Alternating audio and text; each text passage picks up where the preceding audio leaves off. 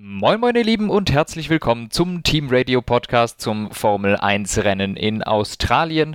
Nach, ich glaube, zwei Jahren sind wir wieder da. 2020 und 2021 ist das Rennen hier ausgefallen und wir kamen zurück auf eine komplett überarbeitete Strecke. Hm, ein paar Kurven fehlen komplett, andere Kurven wurden ein bisschen spitzer gemacht und vor allem breiter die Strecke. Die Boxenausfahrt wurde verändert, die ganze Boxengasse wurde verändert.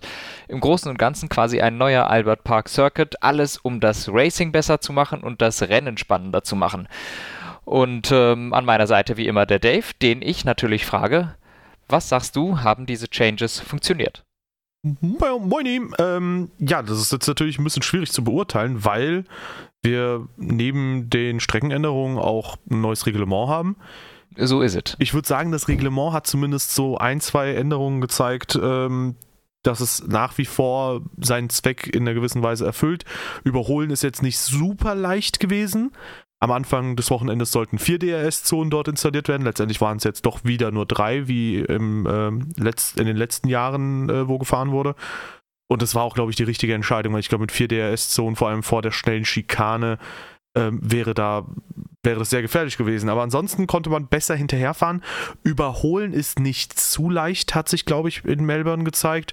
Und grundsätzlich, ja, äh, würde ich sagen, war okayes Rennen, aber es war jetzt nicht so gigantisch interessant, was aber, glaube ich, weniger der Strecke und den Änderungen der Strecke geschuldet ist, sondern eher, dass halt relativ früh irgendwie klare Verhältnisse geherrscht haben, außer wenn Stroll verteidigt hat. Ja, also ich stimme dir dazu, man kann es halt nicht so genau sagen, ob es geklappt hat oder nicht, oder ob vielleicht auf der alten Streckenvariante mit den neuen Autos das Ganze genauso funktioniert hätte. Äh, nichtsdestotrotz das Rennen, ich fand es jetzt etwas underwhelming, muss ich sagen. Es hat mich nicht so besonders gecatcht jetzt. Ja. Ähm, naja, aber man kann ja nicht immer so verwöhnt sein wie den ersten zwei Rennen dieses Jahr. Daher finde ich, das ist schon, das ist schon okay, dass es auch solche Rennen gibt. Und man muss schon sagen, Australien hat in der Vergangenheit wirklich zu fürchterlichen Rennen geführt. Ähm, also, wo es teilweise auch wirklich glaube, zwei, drei Überholmanöver oder sowas im Jahr gab. Ich glaube, wir hatten, es ist ein paar Jahre her, da waren in Melbourne weniger Überholmanöver als in Monaco. Ähm, also es ist auf jeden Fall ein bisschen besser, aber so ein Thriller ist es einfach immer noch nicht. Ja, ich glaube, die maßgeblichste Sache, die jetzt auf jeden Fall für Spannung gesorgt hat, war tatsächlich, dass die Reifen dann irgendwann sehr schnell sehr stark eingeknickt sind. Aber da kommen wir, glaube ich, im Laufe des Gesprächs nochmal dazu. Aber ich sehe es genau wie du. Man muss nicht in jedem Rennen absolutes Highlight haben. Und wie gesagt, es wäre ein bisschen der Strecke auch gegenüber unfair, finde ich, nach diesem ersten Run dort zu sagen, ja gut, gut oder schlecht. Ähm, letztendlich äh, hatten halt Jeddah und Bahrain davon profitiert, dass im Prinzip Ferrari und Red Bull auf Augenhöhe waren. Was hier nicht der Fall war. Boah, und da würden wir, okay, lass uns, äh, wenn wir von hinten starten, da würden wir vielleicht sogar direkt mit einem Ferrari beginnen. Ähm, ich würde aber sagen, da lassen wir den Teamkollegen erstmal aus, nämlich äh, jetzt hätten wir Carlos okay. Sainz. Ja. Ja. Wobei den Teamkollegen können wir auch schnell abhaken eigentlich. Ne? Also ja, Charles ja. Leclerc, gigantisch gutes Rennwochenende. Ferrari hat alles richtig gemacht. Zumindest in Bezug auf Charles Leclerc war das ein perfektes Wochenende.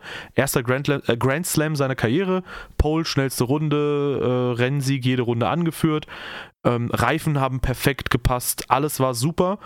Carlos Sainz hatte ein bisschen Pech im Qualifying. Der hatte da äh, bei der Red Flag ein paar Sekunden hinter Leclerc dann nicht mehr die Chance, die Runde zu ja. Ende zu fahren. Die wurde Und er war gewertet. auf einer ähnlich schnellen Runde, was wirklich unlucky dann für ihn ist. Genau. Also der hat da eigentlich schon eine eine 18-1 hätte da schon gestanden. Aber äh, nichtsdestotrotz, den zweiten Versuch musst du dann trotzdem hin, äh, hinlegen und nicht dann sowas machen, ne? Ja, ähm, gut, aber dann wurde er halt, äh, also das Ding ist, der zweite Versuch wurde auch dadurch wieder negativ beeinträchtigt.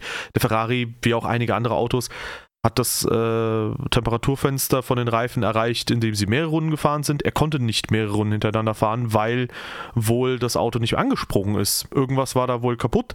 Und ähm, letztendlich, long story short, es ist unglücklich gelaufen für Sainz äh, im Qualifying. Es ist auch ein bisschen unglücklich gelaufen anscheinend für den Rennstart. Er hatte wohl ein neues Lenkrad, ja. was falsch eingestellt war.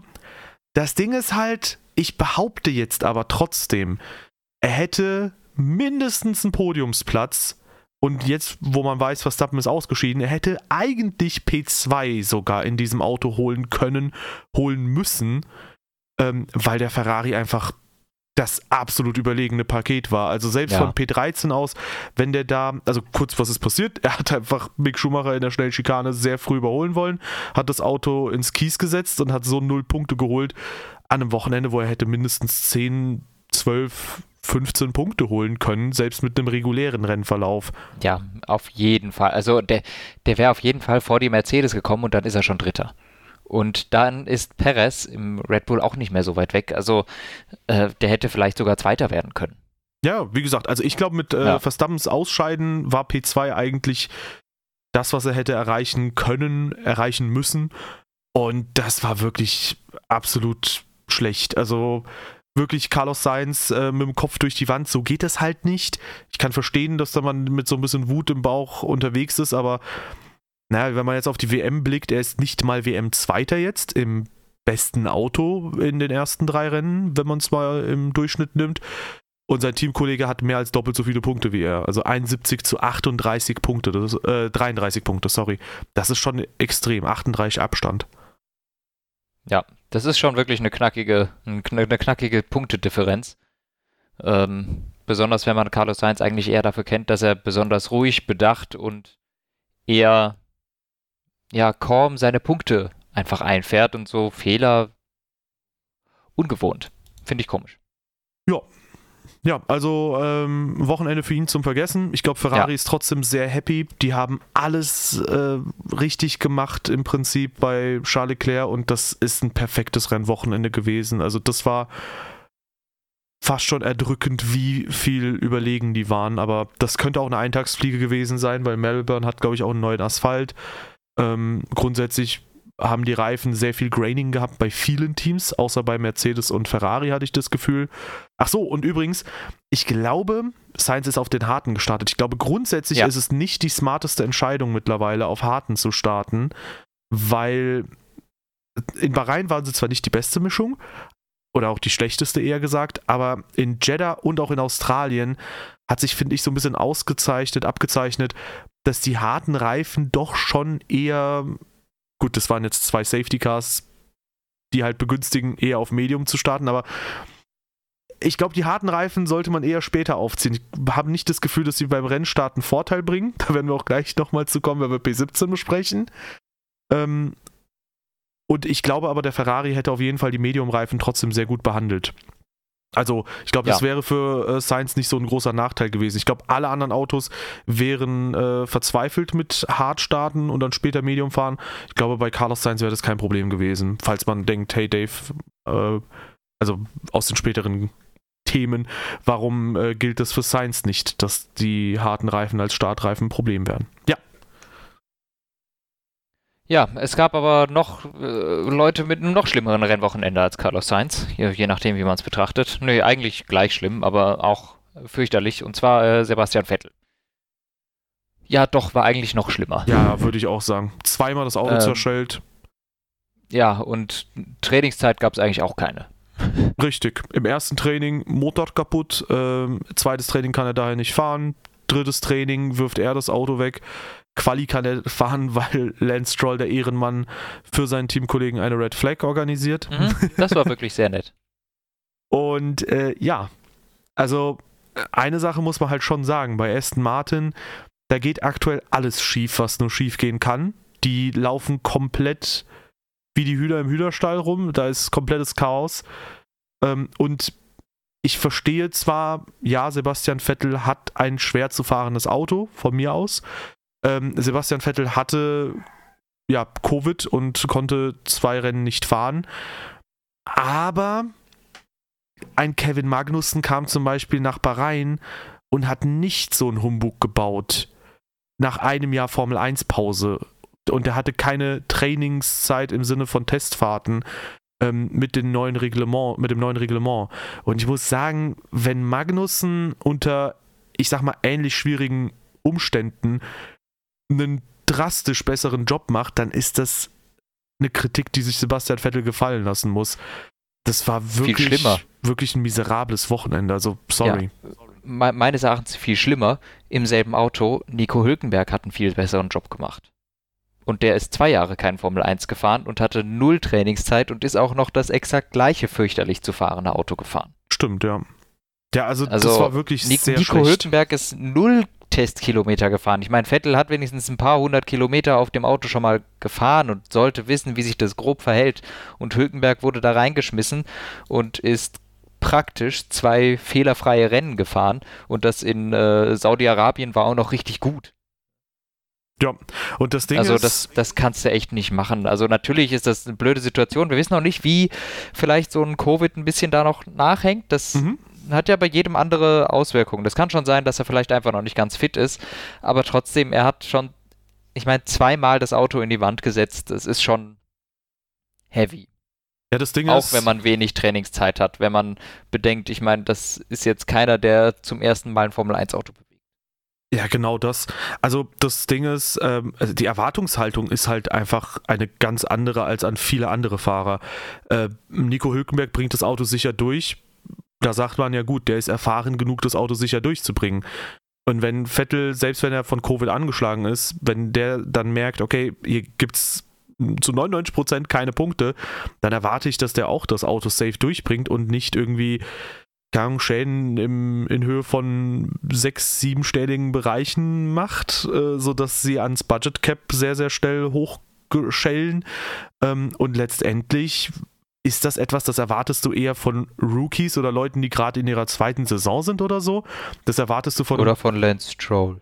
Ja, Moment, das erwartest du von einem Yuki Tsunoda. Der macht das mittlerweile dann nicht mehr, habe ich das Gefühl. Das erwartest du von einem äh, Mick Schumacher. Der hat das Auto auch schon dieses Jahr mal ordentlich an die Wand gesetzt. Das erwartest du vielleicht von einem Zhu Guan Yu, der das auch nicht macht. Aber das erwartest du halt nicht von einem Sebastian Vettel. Und dass das Urteil hier so hart ausfällt, das ist auch äh, dadurch begründet, dass halt eben Sebastian Vettel eben erfahrener ist und dass wir natürlich eine äh, äh, erhöhte Anspruchshaltung haben, Erwartungshaltung haben an ihm. Kann man so unterschreiben. Ja, Teamkollege. Kommen wir zu seinem Teamkollegen, an den wir Ja. keine so hohe Erwartungshaltung haben. Ja, also das war wirklich. Zu Recht. Boah, Bruder. Ich hab, ähm, also Qualifying, es ist halt die dümmste Situation ever gewesen. Erst äh, kommt er da rapid an, überholt Latifi. Latifi denkt sich so, hm, jetzt fährt Lance Stroll langsam, ziehe ich wiederum vorbei und ziehe mein Aufwärmprogramm durch. Das Ding ist, ich kann Latifi verstehen, dass er sein Au- Aufwärmprogramm ganz normal machen möchte. Das möchte ja jeder machen. Und wenn Lance Stroll halt eben an dir vorbei schnellt und dann halt einfach super slow ist plötzlich, dann würdest du auch regulär, glaube ich, vorbeiziehen wollen wieder. Ich kann verstehen, dass man Latifi zumindest mindestens so ein bisschen, ja, nicht unbedingt eine Teilschuld gibt, aber zumindest sagt, er hat den Crash provoziert durch sein Verhalten, dass er auch eben sehr Potato war. Also Latifi auch nicht vorzeigemäßig gefahren in dieser Situation. Aber der Crash im Qualifying ging zu 100% auf Strolls Kappe. Ähm, der ist da einfach rübergezogen, ohne zu sehen, dass da Latifi schon neben ihm ist, komplett. Macht sein Auto kaputt, macht den Williams kaputt. Und im Rennen hat er noch viel mehr kaputt gemacht. Aber erstmal was, äh, da kannst du gern gleich überleiten. Was sagst du zum Quali-Crash? Ich fand das maximal dumm. Also Ja. von Stroll. Ja, Ähm, ich finde es von, von Latifi, ich finde das gar ich finde es relatable, was Latifi gemacht hat. Der hat ja offensichtlich die Nachricht bekommen, lass Stroll vorbei, ist dafür sogar neben die Strecke gefahren, dann hat er ihn vorbeigelassen und Stroll fährt nach der nächsten Kurve ungefähr 10 km/h. Jetzt mal übertrieben, ne? Und dann denkst du dir, okay, der hat abgebrochen, der fährt super langsam. Ich, du parkst dann doch nicht hinter dem, sondern du fährst halt weiter, sonst fährt dir halt jemand hinten drauf, weil der ist ja wirklich vorbeigefahren und hat instant die Handbremse angezogen. Und dann war da auch eine relativ große Lücke rechts und Stroll kam plötzlich auf die Idee, ich lenke jetzt nach rechts. ähm, also, ja, der besitzt keine Rückspiegel, glaube ich. Und wenn er sie besitzt, dann nutzt er sie nicht. Also, das ist ja jetzt auch nicht das erste Mal, dass man Stroll in so einer Situation sieht. Aber er, er guckt nicht in den Rückspiegel. Das, das kannst du mir doch nicht erzählen. Dass wenn du voll in die Eisen gehst und zwei Leute hinter dir hast, dann musst du doch davon ausgehen, dass die an dir vorbeigehen. Dann guckt man doch mal in den Rückspiegel. Also Ja. ich fand's wirklich massiv dumm. Ja, tatsächlich, also auch da, ähm, ich stimme dir zu. Latifi, wie gesagt, ähm, ich kann mir vorstellen, die Situation ist trotzdem irgendwo ein bisschen verwirrend gewesen für, für Stroll, weil wenn jemand dich vorbeilässt, erwartest du vielleicht nicht, dass er direkt wieder neben dir zieht, so isoliert für sich betrachtet die Situation. Aber du hast gesagt, es ist ihm nicht zum ersten Mal passiert. Der ist schon zum Beispiel letztes Jahr in Russland, in Sochi, hat der Vettel quasi in die Mauer gedrückt, weil ihm nicht mhm. aufgefallen ist, oh, mein Teamkollege ist ja links von mir und der fährt einfach volle Kanne links rüber. So, Bro, was ist mit dir los? Oder ist es vielleicht auch einfach seine Zweikampfführung vielleicht? Oder Teil seiner Zweikampfführung, was ich aber auch nicht verstehe. Da kommen wir zum Renngeschehen. Lance Stroll hat einen Move, den ich sehr, sehr, sehr, sehr schwach finde für einen Rennfahrer, nämlich auf den Geraden immer relativ spät rüber zu zucken. Und allgemein finde ich, wenn du tendenziell immer zur Seite verteidigst, so, wenn gerade jemand in deinem unmittelbaren Orbit ist, sage ich mal, dann ist das nicht cool. Und der hat sich dadurch auch im Rennen eine 5-Sekunden-Strafe eingeheimst hatte ab da im Prinzip keine Chance mehr, weil er fünf Fahrer hinter sich hatte, auf Platz 8 liegend. Er hatte keine Chance mehr auf Punkte. Und jetzt kommt es noch viel dümmer als das. Dadurch, dass er die ganzen Leute so hart verteidigt hat, hat er sogar ähm, dem direkten Rivalen Williams einen Punkt beschert, weil er es alle so hart aufgehalten hat, dass am Ende Alex Albon noch in die Punkte fahren konnte. Zwei Sekunden vor Zhu Guanyu und dadurch hat er das Worst-Case-Szenario für Aston Martin hingestellt, weil es klingt so als böse, seien wir ehrlich, es wird diese Saison für Williams, äh, für Aston Martin, auch für Williams, ja, aber auch für Aston Martin, sehr schwer sein, Punkte zu holen. Und da irgendwie den ersten Punkt direkt schon mal Williams zu geben, also schlimmer hätte Stroll das Wochenende nicht angehen können. Das war richtig, richtig schlecht. Ja, das war nicht besonders clever. Wobei ich dazu sagen muss, ich bin mir gar nicht sicher, ob dem Stroll überhaupt gesagt wurde, dass er eine Strafe hat. Ja, dann kann man auch sagen, dann ist halt auch Aston Martin ein bisschen dumm, weil wenn ich das sowieso. okay, was weiß ich, acht liege oder sowas und habe fünf Autos neben, hinter mir und ich weiß nicht, dass ich eine Strafe habe, dann würde ich aber auch wirklich übel verteidigen. Ne? Aber äh, ich, so wie ich es mitbekommen habe, ich bin, ich glaube, der, der wurde erst sehr spät gesagt, dass er eine Strafe hat. Ja, ähm, eine Sache muss man aber lobend, oder zwei Sachen sogar lobend hervorheben. Äh, Punkt 1, sie haben Vettels Auto nach dem äh, Practice 3 Crash sehr schnell wieder auf die Beine gestellt. Respekt. Äh, Punkt 2, sie haben bei Stroll eine sehr, sehr smarte Strategie gemacht, ähm, die ich auch immer wieder in meinen äh, F1-Rennen mache äh, in der Karriere. Äh, sie sind an die Box gegangen, haben die Mediums aufgezogen und sie haben sofort wieder die harten Reifen aufgezogen, um damit durchzufahren. Das war eine richtig gute Strategie, auf der sich allerdings die Schwäche gezeigt hat, die Aston Martin letztlich hat, weil ähm, sie sind sogar im Renntrim, ich glaube, gute 10 Sekunden hinter Alex Albon gewesen, als ich mal geschaut habe. Also sie sind aktuell de facto das langsamste Auto im Feld. Das ist hart. Ja, also Albon konnte sich immer kontinuierlich äh, loslösen von Lance Stroll und äh, ja, aber trotzdem, äh, immerhin die Strategie war recht smart, hat am ja. Ende halt nichts gebracht, außer dem Gegner Punkte zu schenken. Ja. Aber kommen wir von guter Strategie zu schlechter Strategie und Platz 17 Fernando Alonso. Hä? Hast du, du hast jemanden geskippt? Scheiße.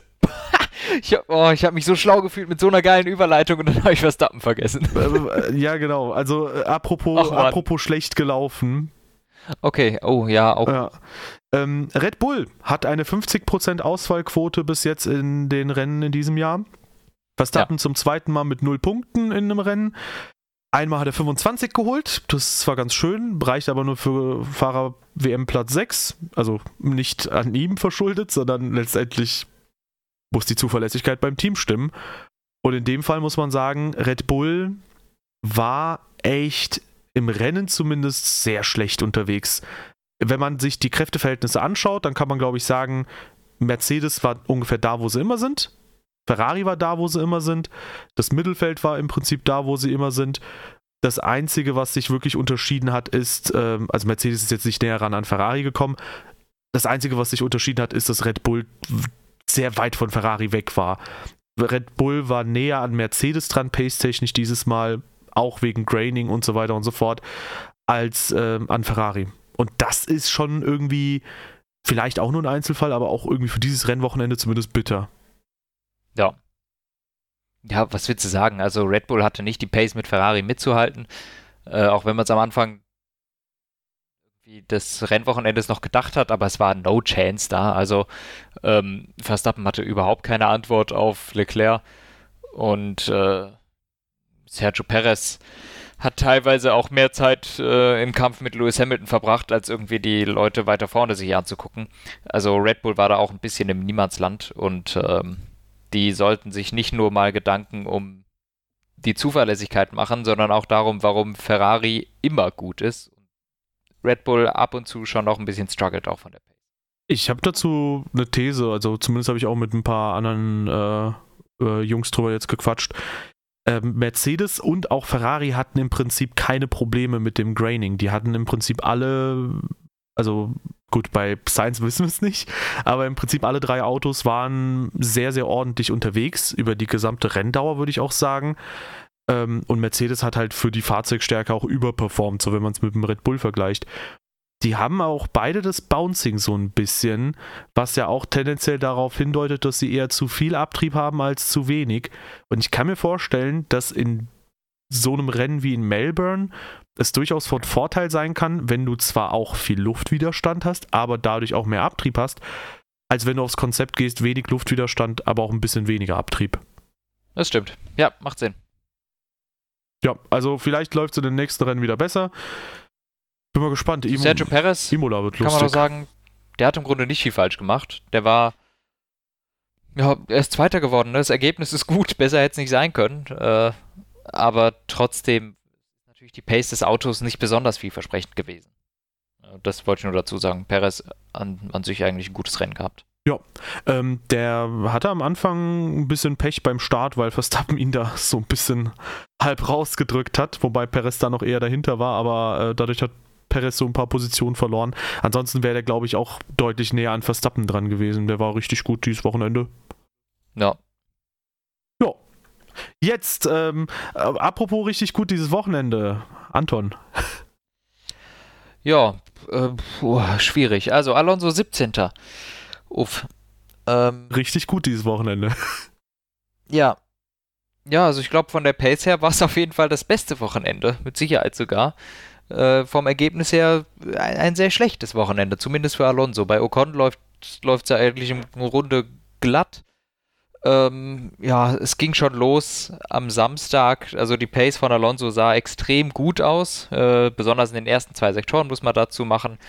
Äh, war ungefähr, also in den ersten zwei Sektoren schneller als äh, Verstappen und Leclerc. Wir wissen aber, dass der Alpine im letzten Sektor die Zeit verliert. Ähm, nichtsdestotrotz extrem unlucky, äh, dass tatsächlich mitten im Qualifying dann da die Hydraulik ausfällt, der Motor ausgeht. Es, ich kann es gar nicht glauben, dass Alpine weiterhin, dass, dass bei diesem Auto ständig irgendwas kaputt geht. Das ist ja wie bei Verstappen quasi. Ja. ähm, also Alonso war auf einer sehr guten Runde. Wie gesagt, ich glaube nach den ersten zwei Sektoren noch, äh, zumindest im ersten Run, schneller als Verstappen und Leclerc.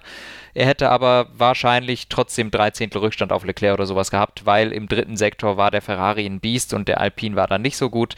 Nichtsdestotrotz, es hätte mit sehr hoher Wahrscheinlichkeit für Startplatz 3 gereicht, möglicherweise sogar für Verstappen, ist es aber im Endeffekt nicht. Und somit musste man halt von Platz 10 starten und macht dann eine besonders mittelmäßige Strategie. Ja. Ja, äh, ich denke halt, die Teams wurden ein bisschen davon überrascht, wie schlecht die Medium-Reifen wirklich funktioniert haben und wie gut die harten im Vergleich dazu noch waren. Da kommen wir gleich noch zu bei P10. Ähm, ja, also ich bin auch verwirrt gewesen, wie schlecht die Mediums wirklich waren, aber weiß ich, ich hätte Alpine das antizipieren können. Im Endeffekt hatten sie dann ja, als sie gemerkt haben, okay, die Mediums, die werden bei Alonso komplett durchgefressen, der wird wieder zurückgereicht, statt nach vorne zu fahren, haben sie wieder die Reifen gewechselt. Also Wochenende zum Vergessen für Alpine, außer ja, ja. was die Pace halt eben angeht. Aber ja, also das, das, das hätte man besser machen können. Also es war wirklich sehr, sehr viel drin. Selbst von Platz 10 aus hätte man da viel rausholen können.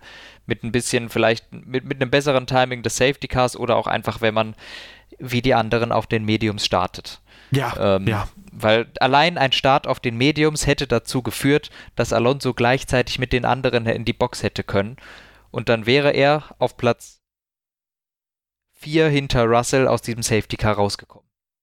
Ich würde auch sagen, also startet einfach alle das Rennen auf Medium und geht dann auf Hard. Also es ist natürlich ja. als Zuschauer irgendwie ein bisschen lame, aber ich möchte auch nicht nach jedem Wochenende irgendwie, also wenn alle dieselbe Strategie haben, aber ich möchte auch nicht nach jedem Wochenende da sitzen und sagen, ey, super schade für Alonso, für in Jeddah war es zum Beispiel auch Hamilton oder so, Magnussen und sonst wer. Und in Bahrain waren es die McLaren. Die härteren Reifen als Startreifen haben sich bisher in allen drei Rennen immer als die falsche Strategie rausgestellt. Ja, Gut, in Bahrain waren die harten Reifen eh die schlechtere äh, Reifenwahl, glaube ich. Aber grundsätzlich, ich möchte nicht nach jedem Wochenende da sitzen und sagen, ja, hey, schade für die ganzen Leute, hätte irgendwie viel besser laufen können. Nehmt einfach die Mediums und gut ist so. Ja, ja. Also da also selbst mit dem Start auf Mediums hätte das bei Alonso in diesem Rennen zwischen Platz 3 und 5 irgendwo landen können.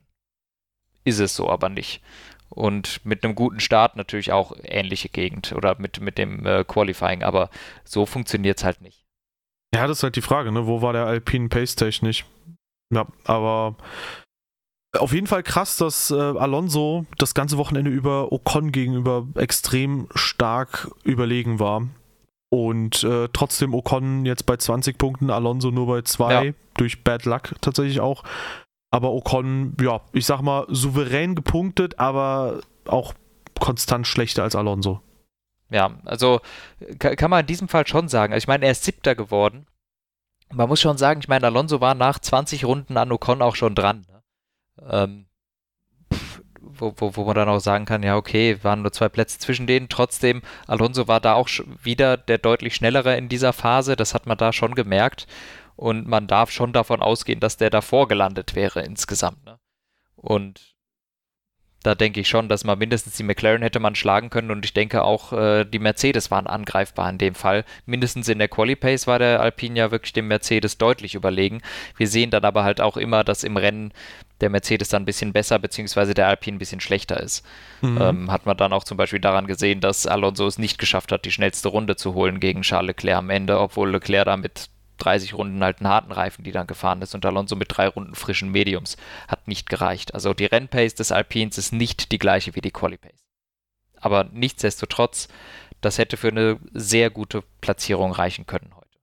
Ja, also ich schätze mal, Möglichkeit war definitiv da, wenn man bedenkt, wie der Vergleich Ocon und Alonso ist. Ähm, P5 war drin. Also das war ja die Möglichkeit gewesen.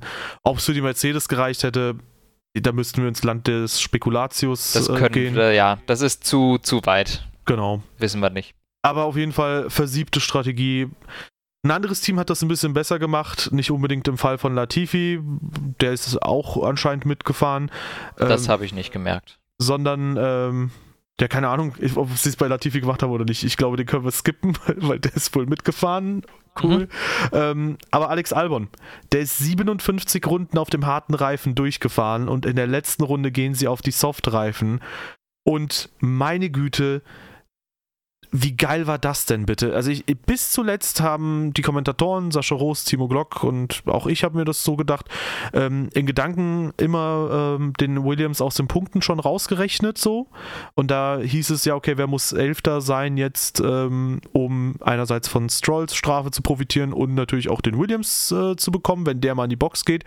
Aber nö, der Williams ging einfach in der letzten Runde an die Box und bleibt auf P10 und Alex Albon ey, kann man nur sagen, Gratulation. Und wenn das jetzt nicht die äh, quasi Machtdemonstration ist, hey, ähm, geht auf die etwas konservativere Reifenmischung für auch tendenziell die längere Zeit und auch spät im oder nutzt den harten Reifen auch später im Rennen, dann weiß ich auch nicht.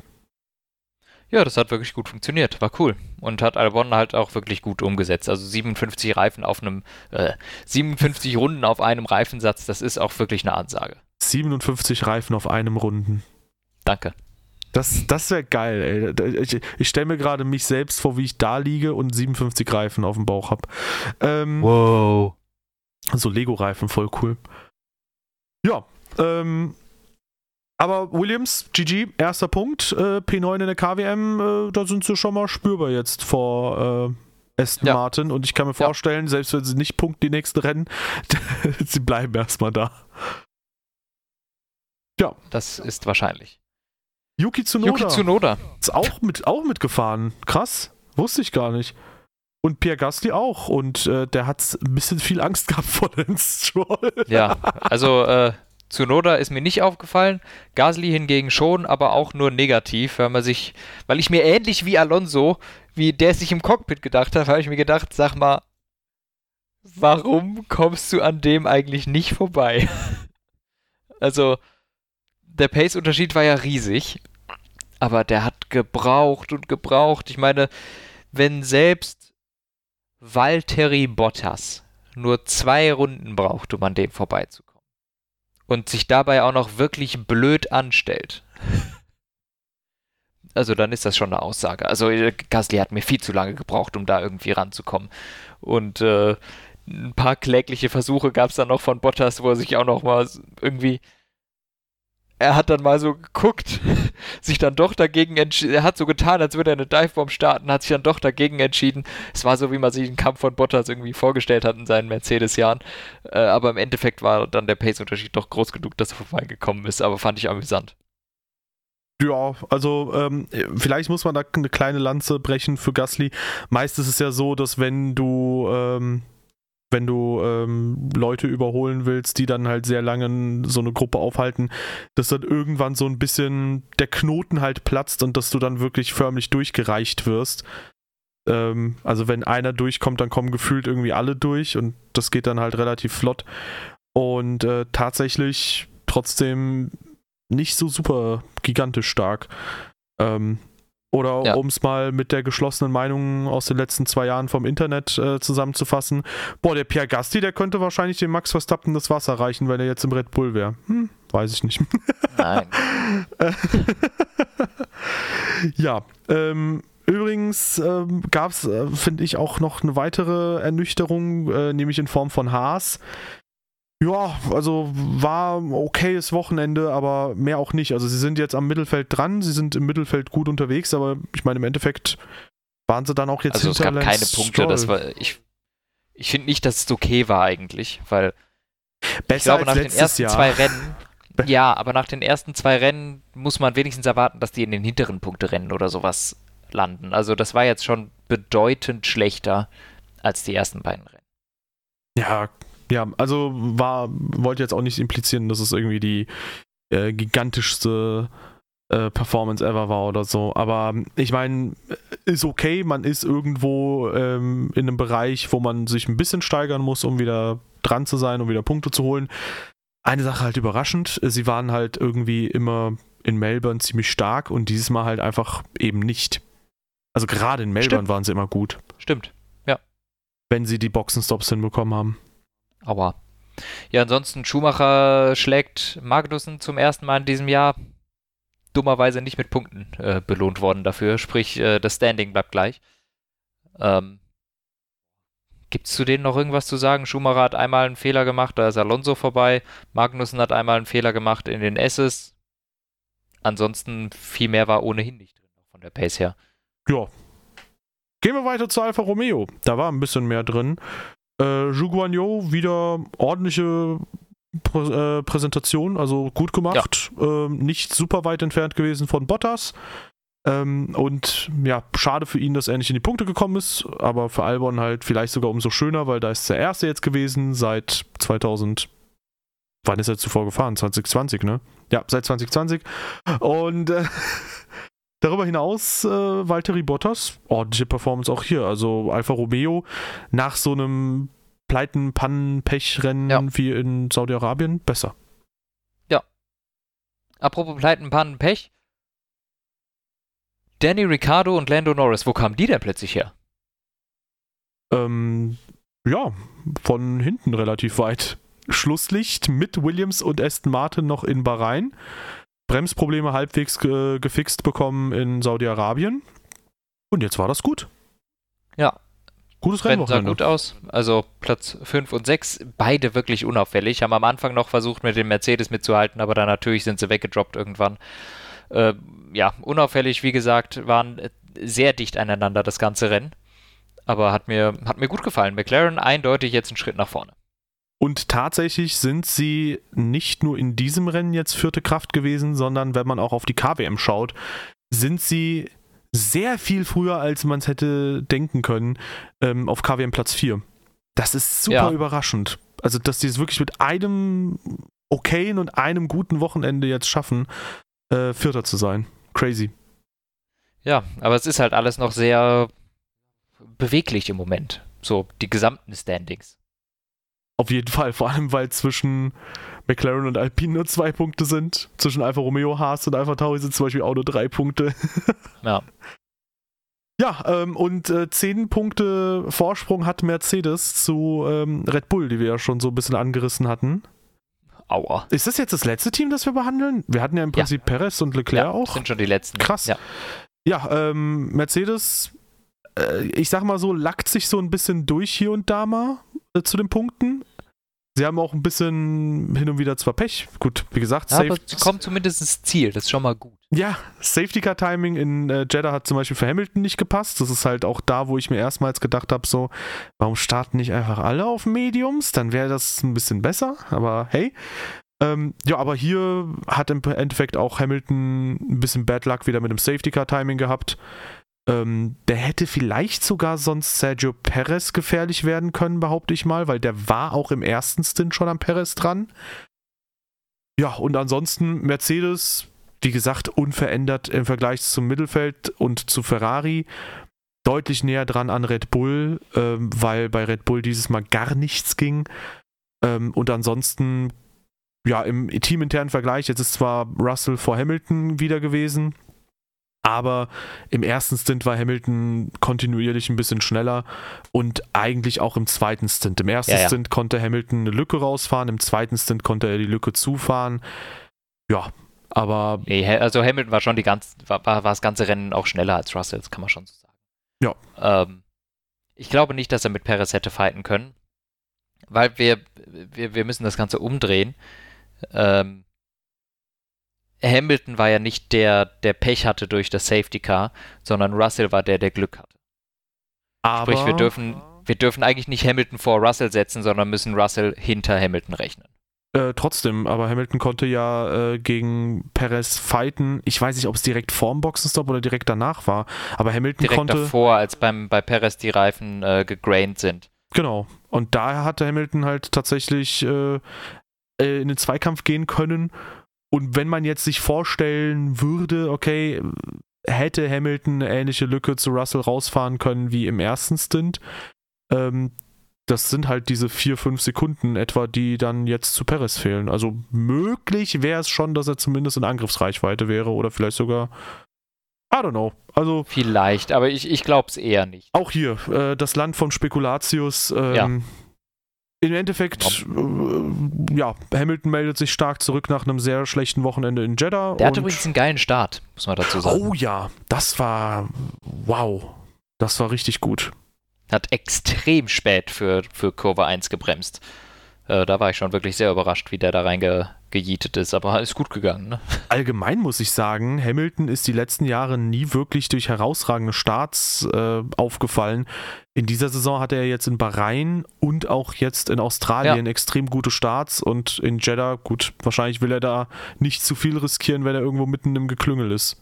Hier denkt er ja, sich wahrscheinlich... Über, überhaupt, glaube ich, die Mercedes kommen ganz gut vom Fleck dieses Jahr. Habe ich so das Gefühl. Ja, ja, ich glaube, hier denkt er sich auch so ein bisschen, vielleicht wie es auch teilweise andere Teams immer gegen Mercedes in den letzten Jahren dachten, die anderen Teams haben mehr zu verlieren als man selbst so. Wenn du mal mit dem Ferrari oder mit dem äh, Red Bull kollidierst, ja, dann ist halt so, ne? Du verlierst tendenziell ein bisschen weniger Punkte als die, aber ja, war, war, war gut. Also Mercedes, ordentliche Präsentation dieses Wochenende wieder. Russell mit seinem ersten Mercedes-Podium. Ähm, ich habe auch sehr oft gelesen, Russells erstes Podium und ich dachte mir so, ja, okay, ich persönlich. Nicht ganz. Ich persönlich habe jetzt Belgien letztes Jahr auch für mein Empfinden nicht als Rennen so eingespeichert, aber so rein statistisch gesehen ist es ja ein Rennen. Das wurde ja. gewertet. Ja, und in der Fahrermeisterschaft spült es Russell auf zwei nach vorne. Und wenn man die Punktzahl. Das ist das Schrägste, Alter. Wenn man die Punktzahl von Russell und Sainz von Platz 2 und 3 zusammenrechnet, dann haben sie einen Punkt weniger als Leclerc auf 1. Ja. Hm. Also Leclerc rennt im Moment schon ein bisschen davon. Ja. Aber es ist extrem knapp zwischen, ich sag mal, Russell bis hin zu Hamilton, Verstappen. O eigentlich auch Ocon. Eigentlich müsste man aber auch Norris da mit reinnehmen. Also die Abstände zwischeneinander sind ja, echt... Ja, dann ist aber auch Magnussen und Bottas mit drin, wenn du dann diese vier Punkte nimmst. Ja, genau. Und dann mit vier und, Punkten und wieder Ricardo. Also dann geht's bis zum Ende. Ja, bis genau. null. Bis, äh, ja, genau. Bis Sebastian Vettel. Also es ist richtig knapp zwischen Russell und Vettel. Vettel ist nicht... äh, Sag mal, was ist denn das für eine Seite? Vettel... Der ist hier nicht mal aufgeführt. Weißt du warum? Weil wahrscheinlich nur die, auf ersten, f1.com. weil die ersten 20 Fahrer nur aufgeführt werden und der wahrscheinlich noch Nico, Oh. hinter Nico Hülkenberg ist in der WM. Ja, und Latifi. Hülkenberg ist vor Latifi.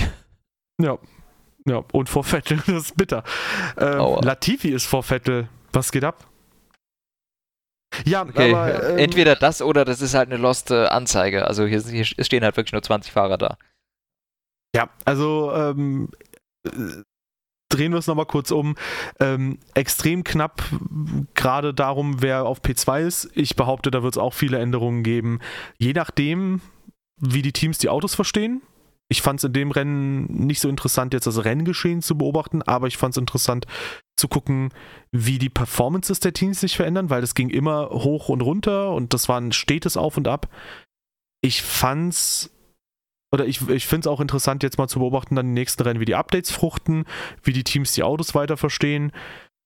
Ja, und natürlich auch, ähm, wie die Fahrer sich jetzt mit den aktuellen Situationen so schlagen. Also vor allem so ein Carlos Sainz und ein Max Verstappen und so, die werden natürlich jetzt auch mal schauen müssen, dass die da ähm, jetzt mal ordentlich Punkte holen, damit da Leclerc nicht komplett wegkommt. Ja, ja. Ja, wird spannend. Ist, glaube ich, eine Zwei-Wochen-Pause bis äh, Imola, oder? Ja. Ja, am 24. Ja, bin ich mal gespannt, wie es in Imola ist, wem diese Strecke so schmeckt. Inzwischen traue ich mich schon gar nichts anderes zu sagen, als schmeckt Ferrari ganz gut wahrscheinlich. Ja, Weil damit allem, ist man so auf der sicheren Seite. vor allem Heimspiel, ähm, ne? Ah, das auch. Äh, guck mal hier. Kann Leclerc da direkt den äh, dritten Saisonsieg holen. Aber es werden ja verschiedene Sachen schon äh, angeführt bezüglich der Upgrades. Red Bull soll zum Beispiel irgendwie 8 Kilo verlieren. Also Gewicht ist anscheinend ein sehr großes Problem Das bei vielen viel. Teams. Wow. Ähm, das wird wohl auch zwei Zehntel pro Runde ausmachen können, Ja, wenn man ja. das so äh, in den Kontext setzt. Also man könnte Acht behaupten, Kilos. man könnte behaupten, ich habe etwa 8 Zehntel Sekunden Übergewicht. Ähm, darüber hinaus haben wir darüber hinaus haben wir bei Mercedes die Diskussion, dass die tatsächlich ihren überhöhten Luftwiderstand reduzieren wollen, indem sie einen neuen Heckflügel bringen unter anderem. Also finde ich interessant, weil ich hatte ja diese, diese Theorie mit den Reifen mal aufgeführt, weil die Seitenkästen quasi die Reifen nicht äh, verdecken und die Luft drumherum leiten. Ähm, dass sie da woanders ansetzen, finde ich interessant. Und äh, ja, ein neuer Unterboden soll auch kommen. Aber Ferrari muss man halt auch sagen, die schlafen halt auch nicht, ne? Ja, Also- die machen ja auch Updates. Also ist ja nicht so, dass nur die anderen Updates bringen. Ja, und aktuell sieht es ja auch eher danach aus, als ob Ferrari tendenziell noch stärker wurde, als dass Red Bull irgendwie nochmal aufleveln konnte oder noch stärker geworden ist. Ja. Crazy. Crazy, also junge Saison, viele Entwicklungen. Ähm, ich bin extrem gespannt drauf. Ähm, ja, und wer jetzt vielleicht so ein bisschen schwarzmalerisch in die Zukunft der Saison schaut und sagt, ja, gebt dem Leclerc doch gleich den Titel. 2012 war es halt just Ferrari, die zum Beispiel in den ersten vier Rennen, glaube ich, ein extrem schlechtes Auto hatten und ab Spanien, ab Barcelona, ab Catalunya, da waren sie halt wirklich auf, ja, nicht unbedingt Augenhöhe aber sie mit haben den Top-Teams, aber Sie haben einen Sieg geholt, trotzdem in den ersten Rennen. ja, also- weil Alonso, aber das ist ja, halt, aber damit war man schon mal von den Punkten her gar nicht so komplett am Arsch. Ja auch, aber jetzt, jetzt lass mich doch mal, wir wollen Okay. doch die Leute, dass die, dass die, die Saison spannend, wir wollen die Saison doch spannend halten. spannend machen. Richtig. Nee, aber äh, also auf jeden Fall, äh, es könnte halt gut sein, dass halt in Catalunya vielleicht oder auch in Imola, who knows, äh, plötzlich auch ein, zwei andere Ferrari Teams wieder ein gutes Update bringt. da vorne mitspielen können. Vielleicht ist Mercedes das neue Ferrari. oh, Vielleicht haben sprich, für die nächsten acht Jahre gibt es keinen Titel. möglich. da könnten sie aber auch fast das neue Red Bull. äh, Warte mal, für die nächsten acht Jahre? Ich habe eine random Zahl genannt, Wallah. Das, das ist eher Red Bull. Ferrari Ja, ist für die eher so nächsten die nächsten 15 15 Jahre, Ja. ja. oh Gott. Nee, aber ähm, ja. Äh, mal gucken, also es kann sich viel verändern und äh, ich bin mal gespannt. Ja. Also die nächsten zwei, drei, vier Wochen werden, glaube ich, entscheidend darüber sein, äh, welches Team dann vielleicht sogar guckt, dass man sich eher auf große Updates konzentriert und diese Saison vielleicht so halb abhakt. Ich gucke gerade so ein bisschen auf die silberne äh, Seite. Oder auf die grüne. Ich, ich muss aber Aston Martin loben, sie haben immerhin ihre Gurke vernünftig auch angepinselt, sodass sie auch wie eine Gurke aussieht, ey. So ein lower Joke und ich fand ihn so lustig. ja.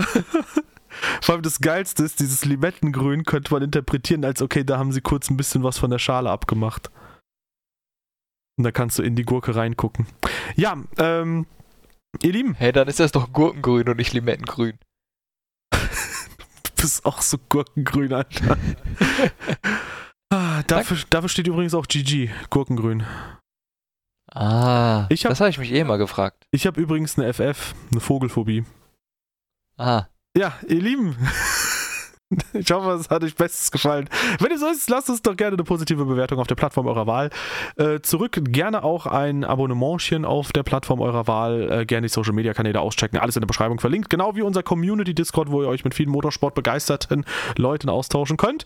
Und heute haben wir eine etwas kürzere Folge, glaube ich. Und äh, verabschieden uns diesmal äh, mit weniger Cringe und weniger Awkwardness. Äh, haut rein und bis in zwei Wochen in Imola. San Francisco. Wir wollten das ohne Cringe machen. Ja, deshalb habe ich es ja gemacht. da hast du gut gemacht, Anton.